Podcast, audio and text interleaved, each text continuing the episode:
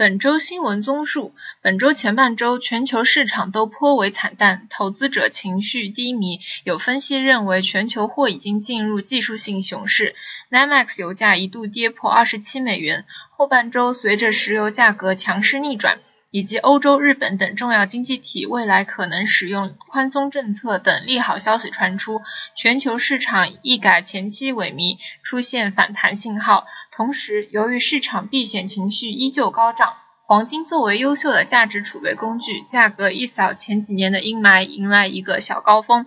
其他方面，中国二零一五年 GDP 增长率为百分之六点九，正式告别百分之七时代。达沃斯冬季论坛二十一日开幕，中国成为讨论主题。